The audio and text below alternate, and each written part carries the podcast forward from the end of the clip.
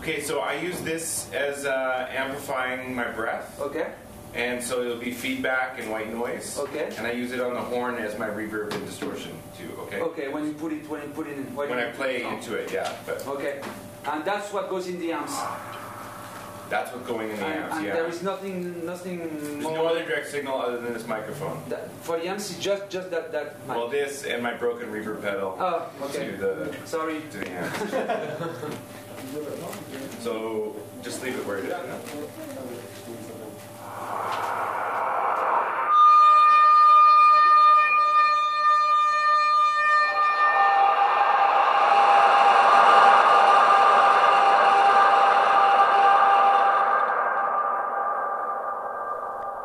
Mercredi 3 avril 2019, au 13 rue de Landine, le Québécois Jason Sharp s'installait sur la scène du Périscope à l'occasion d'une deuxième tournée européenne.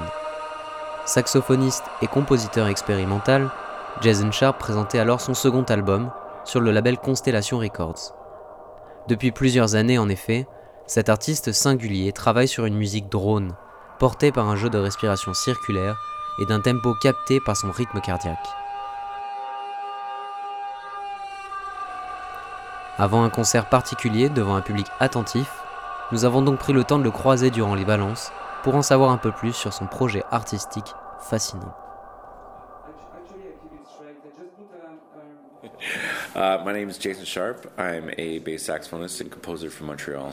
So I, I released two records on Constellation Records that both have to do with uh, amplified heart and breath. And I, the first album I wrote as a trio uh, with pedal steel guitar and violin and electronics and my bass saxophone. And this project that I'm performing here is a duo performance with uh, sound installation artist Adam Basanta for controlled feedback. And, uh, and both records are linked by exploring this idea of physicality and using electroacoustic composition to as a vehicle to kind of explore the relationship of a performance and the physical experience uh, that one goes through on stage. So, so this project, uh, yeah, uses amplified breath and the amplified heart rate as the as the things that kind of clock the tempos of the music and, and create textures and and therefore it's different every night, uh, but it is it's always uh, adhering to the composition that we've put together.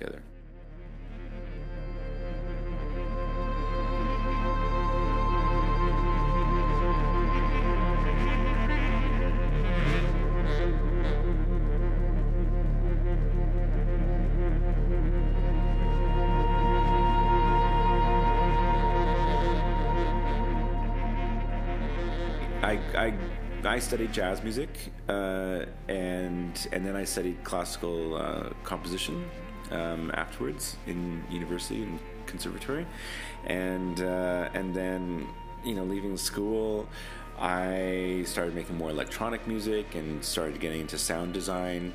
Um, I did music for contemporary dance, and so when it finally was kind of time for me to put together a solo record uh, a record of my own music, um, I was I just felt it very natural to draw from these different uh, idioms and and uh, and it was just I had felt like I have a personal voice in, in in each one of those things as a saxophonist, as an electronic artist, and as a composer, and you know, so you, you put together your your strengths, and then it helps you define your your sound in, in some ways, and then and then with this particular project of using heart and and, and breath as ways to manipulate the music.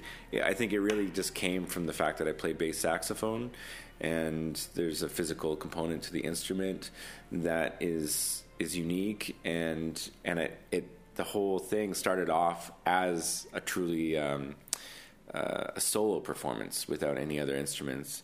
And uh, so when I started to figure out how to orchestrate the different things that were going on when I was playing solo, um, part of that that question was how do you amplify and orchestrate some of like the, the physical aspects of, of playing the instrument that I play.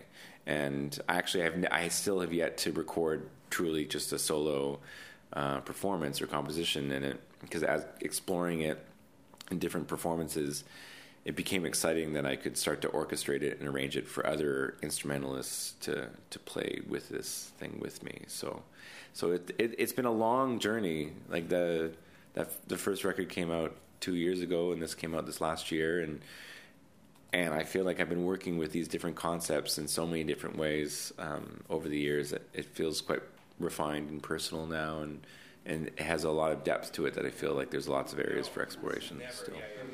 Yeah, this is all the sparkly high. And we have a lot of bass on, on stage, so Yeah, yeah, yeah. Okay. I prefer that. Um, is it good? I think it's good. for now. Yeah.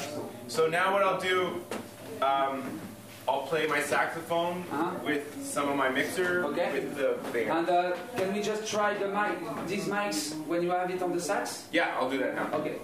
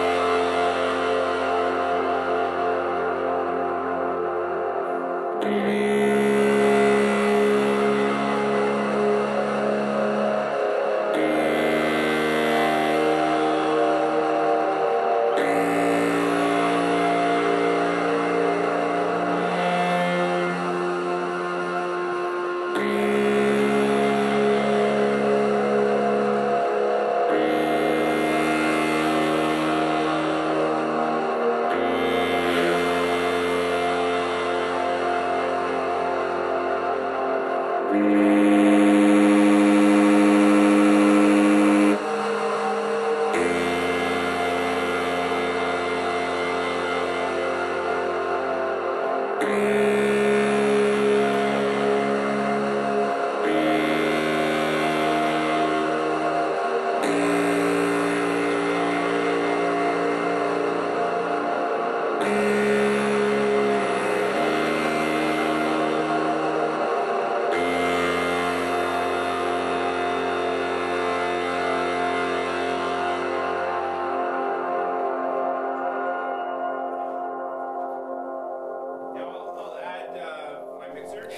you have very limited control over over uh, the, te- the tempos of your heart and and which is controlling the music and uh, so it's funny it's uh, you it, you end up being um, there's periods of time where you have to kind of get into a more meditative state and sustain uh, sound and have whatever's happening respond to it.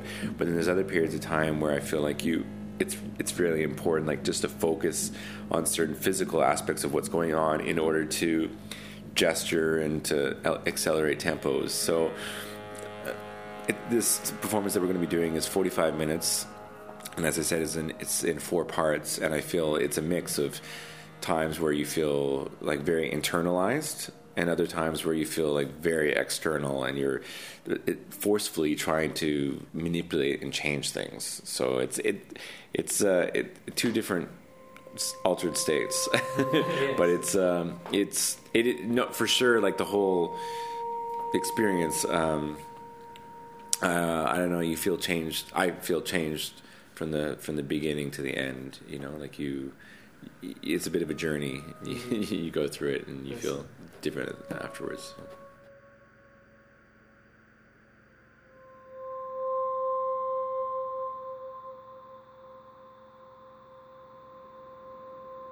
Uh, it's it's it's funny because uh, this project was very much conceived as a live experience. As I said, like the tempos are different every time. The music is going to be a little bit different, and it relies on the energy of the audience in real time, um, and it's different when you translate that to record into like a document in a recorded medium, and um, and the music is still has that a- aspect of it, um, but you know it's it's quite different being in the room and experiencing that. So, I mean, I feel like you know I I think my goal in playing music is just always that the audience gets something from it that f- that they feel something that they you know they, it can be unsettling at times but it can also be calming at times. And um, you know I, I think if you invite people into that that kind of emotional roller coaster and also this is instrumental music so you know there's not that vocal element there's no lyrics to tell people what these songs are about. Um, it's open to interpretation but uh, it, I think it has enough contours that it, it creates periods of of uh, of tension and release, and and I think that you know coupled with the association of how these sounds are being made, I, I think it evokes something for an audience. So that's all I can ask.